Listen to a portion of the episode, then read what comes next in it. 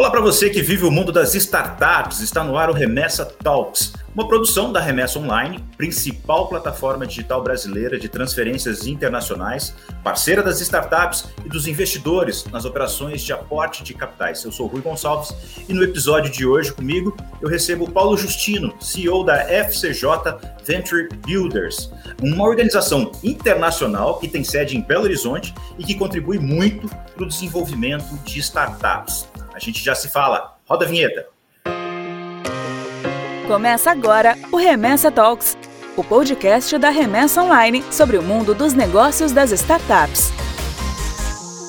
Paulo, obrigado, muito bem-vindo ao Remessa Talks. Eu queria conversar com você sobre o que, que faz uma Venture Builder. Oh, um prazer estar aqui batendo papo com vocês aí, Rui, e falando os telespectadores aí, para o pessoal. Pô, uma Venture Builder, né? Ela, existe dois movimentos no mundo, Venture Capital né, e a Venture Builder.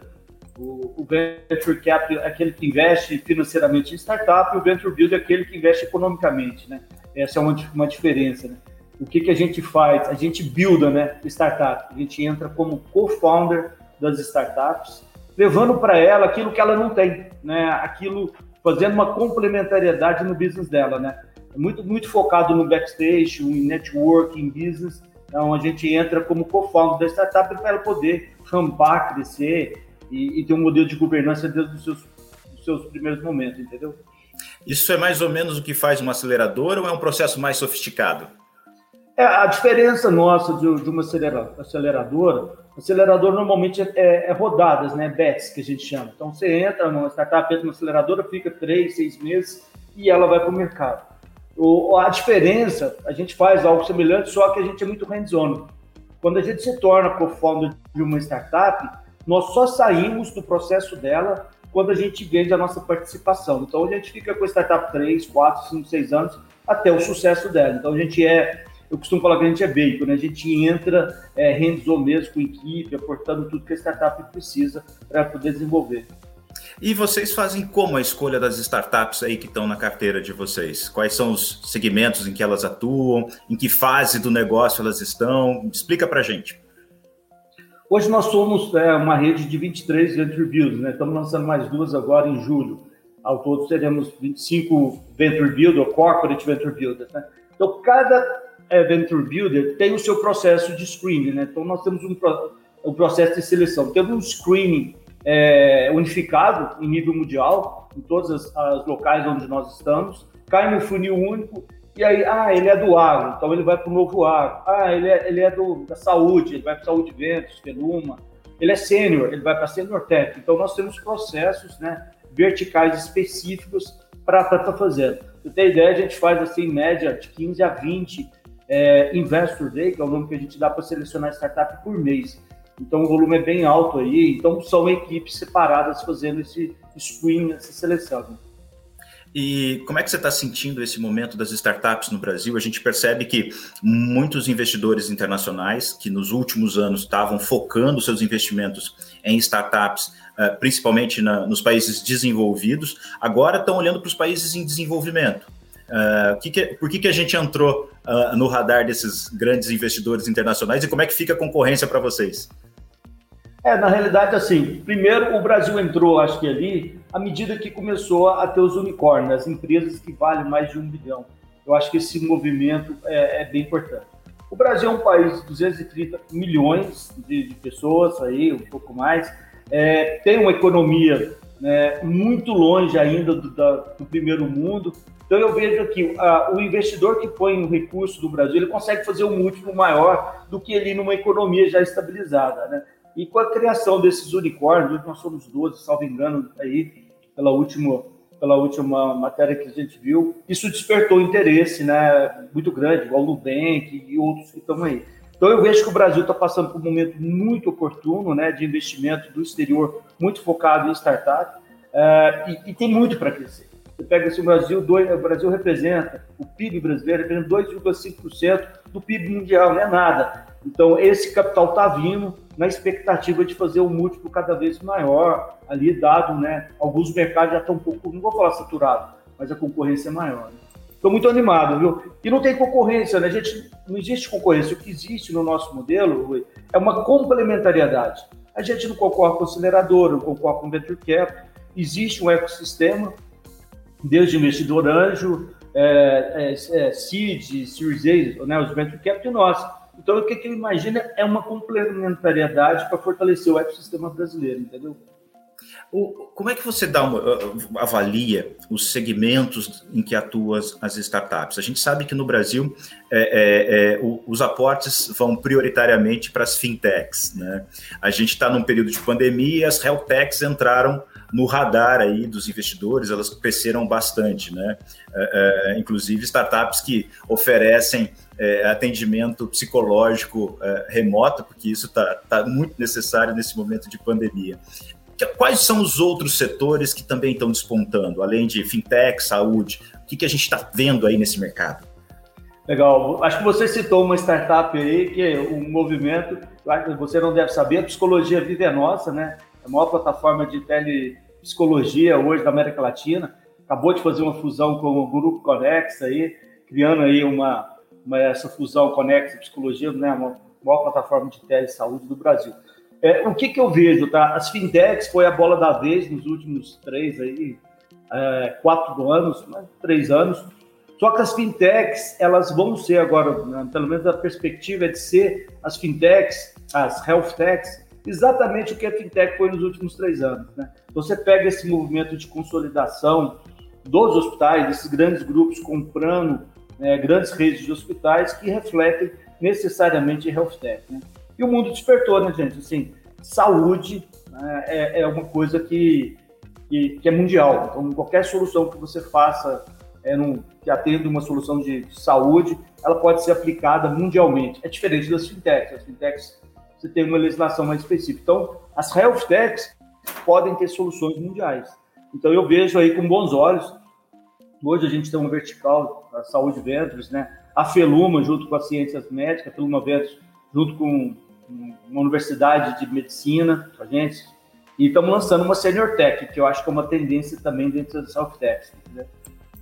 Ou seja, cuidar da saúde das pessoas na, mais velhas. Essa é, é, esse é, é uma tendência. Ah, o mundo está envelhecendo, né? É, o Brasil está envelhecendo. Então, assim, daqui cinco, seis anos, é, a gente, nós vamos ser um país de gente madura. O Brasil sempre foi de gente nova, né? daqui 5, 6 anos, o volume de, de, de, mais 60, se você pegar Porto, Porto Alegre, o mais 60 né, já é uma realidade ali. Tem mais mais 600 do que pessoas ali. Então, essa iniciativa que a gente está lançando agora em julho é focando startup único exclusivamente, por exemplo, para mais 60, né? Aí você está falando de turismo, saúde, bem-estar, né? porque não adianta, você precisa envelhecer com saúde. E eu daqui 6, 6 anos, eu estou nessa turma aí do, então, estou pensando Bom, em mim lá na frente também. Então a gente precisa de uma health tech para cuidar da gente, principalmente na terceira idade, e uma fintech para cuidar no... da nossa previdência privada também, né? Sim, e aí você tem, né? Você tem uma, uma e outros, outros que estão tá ali em torno, né? Então qualidade de vida, wellness, então assim, eu acho que isso, né? Inclusive, por exemplo, se você pegar imóvel, né? imóvel adaptado para o mais 60, existe um universo aí, o potencial financeiro nesse mais 60 é absurdo, né? Então, acho que isso é bem bacana. E o Brasil tem, tem a vocação do agronegócio é muito forte, a gente sempre tem uma participação super importante do agronegócio no PIB brasileiro, muitas vezes o, todos os outros setores estão em crise e o agronegócio está no positivo. E as startups que oferecem soluções para o agronegócio, como é que você está vendo elas? Então, hoje nós temos uma vertical chamada Novo Agro Ventures, é uma parceria que a gente tem com a FAENG, que é a Federação de Agronegócios de Minas Gerais, né? São 400 mil produtores. É, eu estou muito envolvido, a gente participa muito. O agronegócio brasileiro né, seguramente segurou a economia aí nos piores momentos. Está falando aí de uma produção acima de 50 milhões de toneladas ano, né? Então, assim, e uma a cada seis, seis, seis pessoas do mundo vai comer comida brasileira, não tem jeito, né? A gente vai sustentar o mundo e, e o Brasil tem um potencial muito grande. Então as startups estão surgindo, a gente tem visto startups surgindo, por exemplo, uma, a gente tem a AgroRich, que leva café direto do produtor para a mesa na Europa, esse tipo de coisa, tirando os atravessadores, café de qualidade. eu entendo né, que existe um mercado de, do agronegócio ou da agroindústria, do agronegócio extremamente grande e com potencial bilionário. Né? Isso aí, não, acho que não é só eu que estou falando, não. Isso aí é uma tendência também. E o Brasil, qualquer 1%, 2% que se aumenta na produtividade é bilhões, né? Bilhões. A gente está analisando uma startup que, que usa nanotecnologia para aumentar entre 15% e 20% a produção. Imagina se aumentar 15% a produção de soja no Brasil, usando nano, nanotecnologia, né, o cara consegue pôr nutriente dentro da semente. Cara, você está quantas milhões de toneladas você está falando num movimento desse de inovação? É um negócio né, absurdo. Se você comparar com os Estados Unidos, que já está no limite da capacidade de produção agroindustrial dele, o Brasil está muito longe, muito longe. Tem muita coisa aqui para vir em termos de inovação, entendeu? E quando você fala dessas inovações que vão permitir um aumento de produtividade, indiretamente você está falando de preservação do meio ambiente. Se você consegue produzir mais no mesmo espaço, você não precisa avançar é, sobre áreas que hoje não são é, utilizadas pela agricultura. Então, quer dizer, você tem a possibilidade de é, solucionar dois problemas com um, um, um, uma startup, né? Quer dizer, a gente pode ter diversas é, impactos importantes na economia brasileira, porque ideias criativas e inovadoras estão sendo desenvolvidas. É isso mesmo? Gente, absolutamente, né? Eu, eu, eu, eu estive no Acre, a gente tem que defender a floresta em pé. O Brasil já tem terra demais, né? se ele aumentar a produtividade, esse eu um exemplo que eu dei, né? Você reduz o herbicida, você reduz o impacto ambiental, fortalecendo a, a raiz, né? Ela sendo mais profunda, com técnicas. Só um exemplo aqui. E, e aí, não, acho que é absolutamente impossível se pensar o futuro onde você tem uma agricultura contra o meio, o meio ambiente. Muito pelo contrário, você tem que ter os dois se unindo, se aproximando, é, a floresta em pé, buscando uma exploração consciente, né, usando ali, é, não derrubar mata para você aumentar a produtividade. O um país gigante. Eu acho que esse, essas tecnologias que estão vindo, por exemplo, blockchain para mapear né, floresta amazônica, você poder dotar uma floresta, tem várias coisas que estão vindo, viu, Rui? Que é, é nessa mentalidade aí de, né, do ambiente, né? A sustentabilidade, eu acho que é a palavra, a palavra da vez. E aí, nesse sentido, a gente está até criando uma vertical aí de ESG, junto com o pessoal da Itália, junto com o pessoal aí, muito focado isso no Brasil, tá? Trazer esse movimento, ajudar, né? Já existe, mas quanto mais gente falando disso no Brasil, dessa preocupação né, do, do, do desenvolvimento sustentável, né, pensar nas próximas gerações, eu acho que isso é fundamental. Isso está no agro, tá? Antigamente a gente achava que o agro é o vilão. Não, o agro não é o vilão ele está muito mais consciente que estava um ano atrás. Óbvio, você tem as exceções, mas de uma forma geral, o agro, né, umas federações igual a FAENG, muito preocupada aí né, na sustentabilidade. Esse é o futuro, não tem jeito. Né? Temos que deixar um, um, planeta melhor do que a gente recebeu, não pior. Isso, né? Então, acho que é bem bacana. Só um exemplo, né? Você pega assim, o plástico produzido baseado na cana-de-açúcar um plástico que você pega um saquinho, você vai poder embolar ele e jogar no lixo. Né? Daqui dois, três meses, dissolveu. E, ao invés dele para o oceano, né? ao invés dele ficar ali mil anos né? contaminando o solo, atrapalhando as próximas gerações. Só um exemplo do que o agro é capaz de fazer. Né? Um plástico baseado em, em açúcar, em cana-de-açúcar. Olha que coisa maravilhosa. Então, nesse exemplo, a gente pode dar aqui algumas centenas, entendeu? A gente está falando aí da capacidade de da inventividade e da criatividade das pessoas, porque as startups são feitas por pessoas e essas pessoas precisam estar bem formadas, devem pensar é, criativamente, né, ser bastante é, é, motivadas a, a, realizar seus, seus sonhos, seus projetos. Então a gente está falando de um, de um conceito de sociedade que, que, que, é a sociedade efetivamente do, do, do, conhecimento, mas também da atitude. E nessa pandemia, principalmente, a gente viu aí o impacto que a educação é, é, é, a, a, má qualidade da educação ou poucas pessoas bem informadas é, traz para a sociedade. As dificuldades que a gente tem para enfrentar essa pandemia também estão ligadas aí muitas vezes à formação dessas pessoas. Como é que a gente consegue sustentar a geração de startups que precisa dessa mão de obra qualificada, inteligente e cheia de iniciativa, uh, com esses nossos gaps na educação. Vocês veem um, um, um gargalo mais na frente? Vocês, pode, vocês acham que isso pode atrapalhar o Brasil uh, nos próximos anos na criação de startups? Vai faltar gente para criar startup?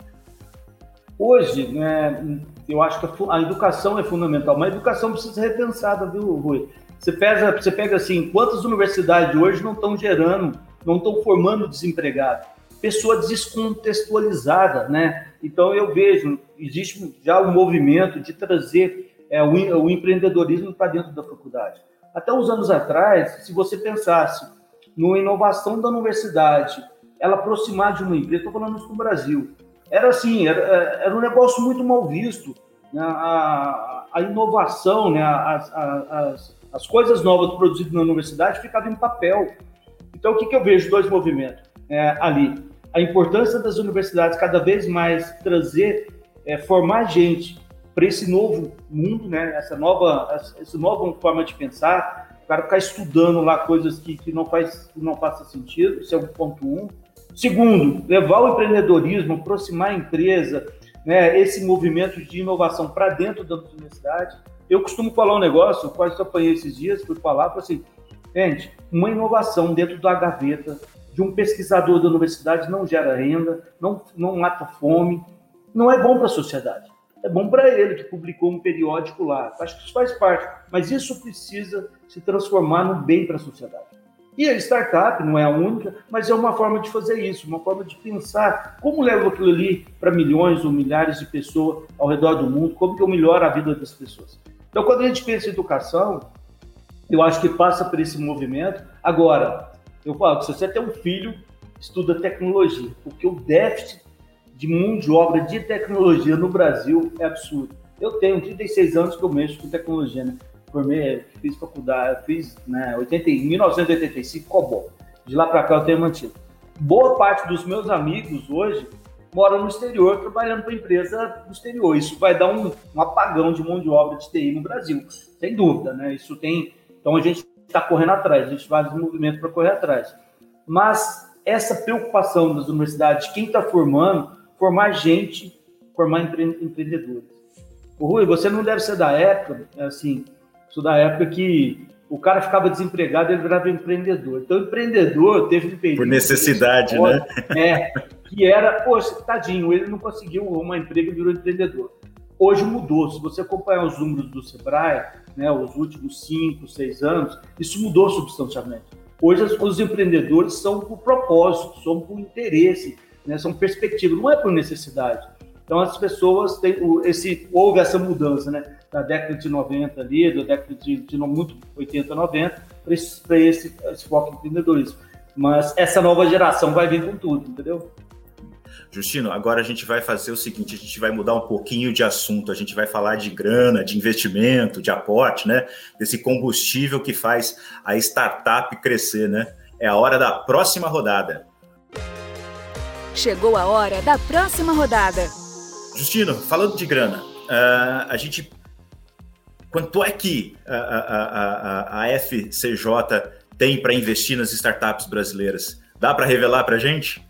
É, o, o que, que acontece? O nosso modelo, é, a gente entra com investimento econômico. Hoje a gente tem um grupo todo, a gente captou um pouco mais de 25 milhões aí né, de reais. Isso vai ser utilizado 100% para buildar as startups. Né? Então a gente né, tem, tem esse movimento. É, a gente acabou de, a FCJ acabou de fazer um Série A agora também. E cada Venture Builder nossa tem um fundo de investimento próprio. Ela tem uma captação, ela tem uma estrutura financeira própria e a gente vai usar 100% desse recurso para as startups, com as startups. O nosso modelo, o que, que a gente faz? O Venture Capital é aquele que pega um cheque de 500 mil e põe na mão do, do empreendedor. Legal, a gente corre atrás desse cheque. Mas a, a Venture Builder, a gente usa esses 500 mil reais, 600, 300, para ajudar a startup a sair de vários estágios e ajuda ela a fazer uma captação. Então, assim, esse recurso que a gente usa é para montar uma equipe, nós somos 76 pessoas, de inovação, são gerentes, diretores de inovação para ajudar a startup. Eu falo uma frase que é assim: é, só dinheiro e uma boa ideia basta? Eu acho que não. Então, nesse entender que não, que a gente entra. E aí, nós nos aproximamos tanto desses fundos de investimento, nós temos um fundo nosso, um FIP, né, aí CVM, estamos fazendo captação de 50 milhões para esse fundo CVM estruturado, além do, da, da, da, nossa captação. Então, hoje, você ter ideia, no nosso portfólio somos mais ou menos 80 startups. E entre elas, no que você acabou de falar ali, o que, que eu vejo? Tá? Não falta dinheiro para o mercado, né? o mercado está extremamente líquido, falta bons projetos, bons projetos. Se você pegar o volume de dinheiro que tem hoje nos venture capitals, nos CVCs, nos corpos de venture capital, pega a Celor, acabou de lançar, você tem vários movimentos de grandes empresas criando esse fundo de investimento. Então, recurso não falta. O que falta? Bons projetos, boas equipes com propósito. Então, esse que eu acho que é o nosso papel ali de aproximar, fazer com que essas startups saia do Vale da Morte, né, para ela poder ter acesso a esse recurso financeiro. Não sei se você viu, Rui, aí o, a Europa anunciou agora, pós-Covid, ela vai investir 2 trilhões de euros em inovação nos próximos anos. Eu não sei quanto que é isso não, 2 trilhões de euros, mas deve ser muito dinheiro, deve ser um número desse tamanho. Então, recurso não falta. O que falta, bons projetos, né, com inovação, realmente, soluções disruptivas. Então, assim, nos Estados Unidos está vindo, né, Japão, China, a China está né, com, com um cofre ali. O que, que a gente quer fazer? Fazer as startups brasileiras é, irem para o mundo, dar essa condição e trazer as startups do mundo também para vir para o Brasil. Então, isso é, acho que é o nosso papel. Assim, o pessoal fala, ah, Justino, você sonha alto. Sonho, a gente sonha ajudar o máximo possível dessas startups, indo para o exterior e trazendo startups do exterior para o Brasil. Você consegue dizer para a gente por que, que é, é, alguns países, os desenvolvidos principalmente, é, criam seus unicórnios com muita velocidade e, e, dominam o mundo e a gente ainda tem uma taxa de criação de unicórnios bem mais baixa? Se você analisar, por exemplo, eu concordo com você que a gente a taxa de unicórnio é baixa, mas se você analisar que dentro do BRICS, né, vamos pegar só o BRICS aqui, o Brasil não é tão ruim não, 12, 12, é, 12, é, 12 unicórnios. Se comparado com os Estados Unidos, é realmente O problema é que o Brasil tem um gap né, desse pensamento de inovação de cinco anos, seis anos aí, se comparado com o Vale do Silício, né? Uh, e o, se você pegar o, né, a China, que está que, que tá se, destacando agora, o volume de recurso disponível. E tem outro aspecto, tem um aspecto né, regulatório. Agora, com o marco legal das startups, que não saiu da forma que o ecossistema de startup gostaria, né, o marco legal da startup, mas ele foi um passo. Ele foi um passo trazer segurança jurídica. Né, isso tudo contribui para que o ecossistema do Brasil possa, possa estar desenvolvendo. Vamos pegar o investimento anjo no mundo, né? É, aqui tem Anjos do Brasil, faz um trabalho excelente. Mas é muito ainda pequeno se comparar com o grupo Anjos fora, com Venture Capital. Né? Se, né, é, então eu vejo que esse movimento está ganhando força, mas o Brasil ainda está tá na retaguarda ali, entendeu?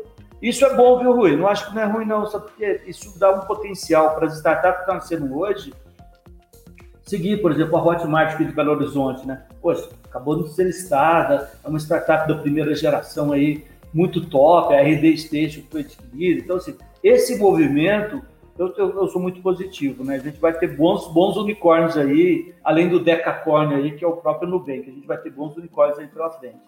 Legal, legal. Bom, você está falando de, de, da gente botar essas startups para efetivamente crescerem muito e ganharem o mundo. Ganhar o mundo significa se internacionalizar. Uh, vocês estão se internacionalizando.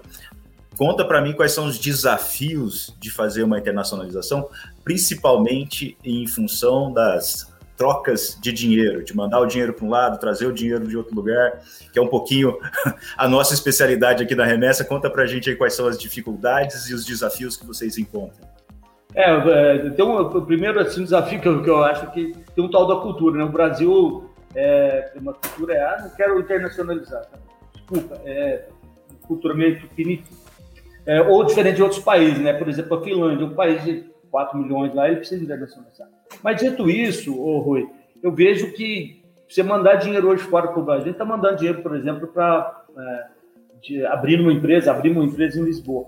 Rapaz, para você mandar dinheiro para lá, né? a gente quer fazer 100% das coisas legais, dentro da lei, com Receita Federal e tudo. Mas não é simples não, tá? Eu vejo oportunidade igual vocês, é, absurda, para simplificar esse processo no Brasil. É um negócio assim, a gente tem tido muita dificuldade. A gente fez uma captação para mandar para Lisboa, tudo legal, rapaz, é, é absurdamente difícil. Você gasta 60 dias para conseguir a autorização para você mandar é, dinheiro, coisas que, que, né, que a remessa online tem resolvido.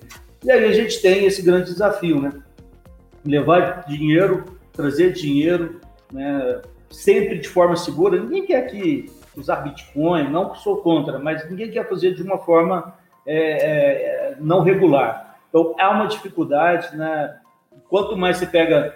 É, vou te dar um exemplo: nós gastamos 60 dias para abrir uma empresa em Lisboa, gastamos 24 horas para abrir uma empresa em Londres, fazendo remessa. Então, assim, eu acho que existe também do outro lado dos outros países a dificuldade. Mas o, a remessa online, assim, eu falo, foi até coincidência, nem sabia que eu era cliente, né? A gente tem, tem usado, tem, tem, tem permitido a gente fazer uma coisa. Nós recebemos dinheiro agora, vou te dar um exemplo aqui, que vai ser até absurdo. O startup nosso recebeu um dinheiro agora, é, recebendo valor do exterior. Rapaz, um banco, não vou citar o nome por, por questões de legalidade, o banco não conseguiu aprovar o dinheiro que nós tínhamos para receber do exterior. Ah, não, é, era um milhão de, de dólares, mas não é o caso. Não, você tem que provar. Eu mandei contrato, mandei tudo, assinatura. Cara, por nada o banco falou, não, você tem que toda hora mandando outra coisa, outra coisa. Mudou de banco. O dinheiro veio, registrou, notificamos a Receita Federal, notificou todos os órgãos competentes. O banco lá não conseguiu fazer. Gente, eu estou falando do banco privado, não estou falando do banco público. Né? É, então, assim, é, tem um. Tem, e aí eu acho que essa, esse trabalho que vocês estão fazendo espetacular. É, espero que cada vez mais a legislação simplifique e permita o, o mundo globo, economicamente globalizado, onde todos se beneficiam. Né? Então, isso é, é, acho que é, que é, que, é, bem bacana isso aí. É um grande desafio, movimentar dinheiro. E a gente evita, por exemplo, todo dinheiro que a gente recebe fora, a gente tende, tende a deixar fora. Por quê? Eu pago dinheiro, pago imposto. Eu mando dinheiro, pago imposto. Eu volto, e além do delay do tempo. Então a gente sempre tem, tem tentado, né, quando é investimento não, eu preciso levar e trazer, sempre tem esse movimento. Mas não é fácil não, viu, Rui? Tem, vou te falar, é quebrar pedra. É um negócio assim, se você for usar um banco oficial, cara, a burocracia. Pois eu pedi a coisa, desculpa a expressão, a cueca da minha avó quando ela tinha três anos. Não tem, não tem lógica, Para trazer um dinheiro legalizado um banco oficial, nós não conseguimos. E você está falando, você falou dessa, dessa coincidência e, e, e realmente assim, é, você é um parceiro. A gente só descobriu que você, eu só descobri que você era um parceiro quando a gente começou a conversar antes de iniciar a gravação, é, porque eu cheguei até você por outros por outros caminhos, né? É, é por causa efetivamente da, da, da, do propósito, né? Da proposta da FCJ, que é uma, uma proposta diferente, né? E aí, na hora que a gente começou a conversar, você falou, poxa, eu, eu opero com vocês, né? E aí, poxa, tem que, tem que perguntar, está satisfeito com a operação?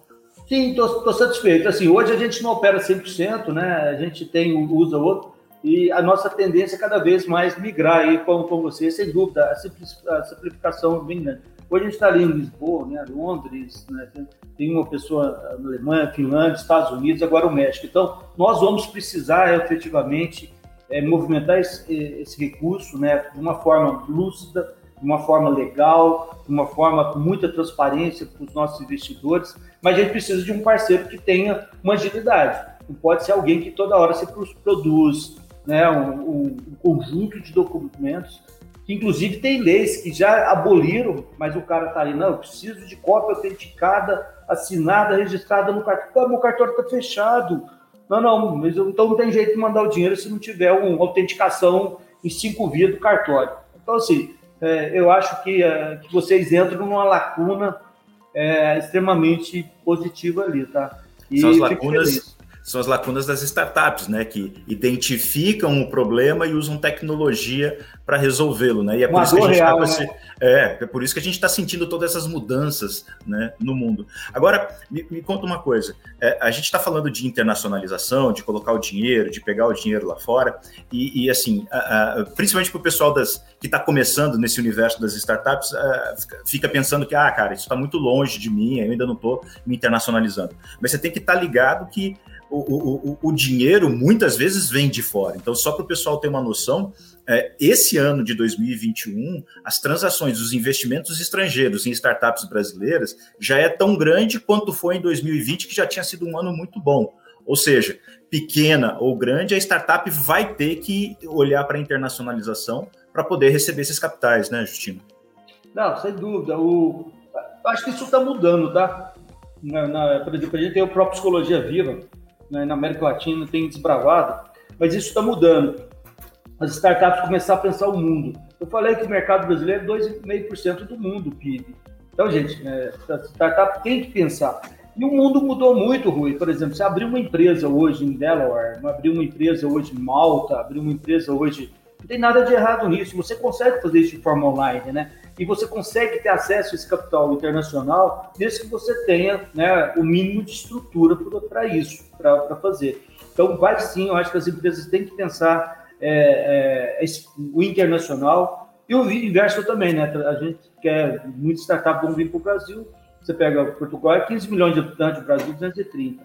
Então, muitas startups vão vir e vão trazer recurso. Tem hoje fundos especializados, por exemplo, no Chile, que investem em startups de fora que vai para o Chile. Tem fundos que fazem isso no Brasil, em Portugal. Então, eu acho que é, sine qua non, é fundamental a startup pensar na internacionalização. E aí, você abrir uma conta hoje, uma, uma, uma, uma empresa fora, é, não é tão complexo. E aí é que entra o nosso papel, né, enquanto Venture Builder, a gente entra é, com esse colchão, né, preparando as startups, é, dando, dando esse, pavimentando esse movimento. Né? Acho que isso que, que é um dos papéis que a gente tem muito grande, de fazer essa pavimentação, o cara já chegar lá, o soft lender, uma coisa legal. E tem muito recurso, né? As startups né, tem muito recurso do exterior para vir para o Brasil e vice-versa. Acho que isso é, um mercado muito grande, viu, Rui? Eu acho que vocês vão, vão crescer aí é, absurd, absurdamente nos próximos anos aí, por conta desse, desse movimento, entendeu? Tomara, tomara mesmo, tomara que as startups brasileiras é, é, se, se, se, concretizem os seus projetos, concretizem os seus sonhos, né? comecem a mudar a vida das pessoas e atraiam esse capital que está aí circulando pelo mundo e que é um capital que é super importante, ué. é o capital de risco, é, é a um custo muito mais baixo, não dá para bater uma porta no banco para você criar uma startup, né? Se você precisar do, do, do financiamento bancário para abrir uma startup, você, você morre na, não, na primeira abraçada. Né? Não, esquece isso. Eu falo, né, cara, é, o sistema bancário não é feito para startup. O sistema bancário é para quem tem ativo patrimonial. O cara vai te, o gerente vai te perguntar qual é o tamanho do seu ativo. Eu falo, cara, que ativo? O ativo é minha inteligência, minha equipe e tal. Isso não, não tem valor. Então, existe muito capital. Se você pegar, por exemplo, o dinheiro parado na Europa, no Japão, se você deixar parado um milhão de, de euros lá, o japonês, o, o europeu, ele tem deflação, você vai, ter, você vai pagar, no lugar de você ter uma correção, aquele dinheiro vai ser punido, ele vai ser punido. Então, esse dinheiro movimenta no mundo todo, né? É diferente, por exemplo, no Brasil, que muitos anos atrás você ficava ali com uma aplicação absurda, né?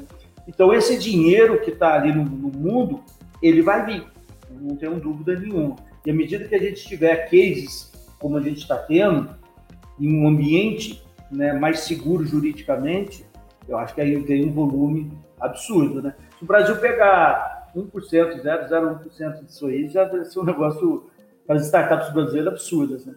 Legal, legal. Justina, a gente está chegando no final do nosso tempo aqui de, de, de, de, de papo.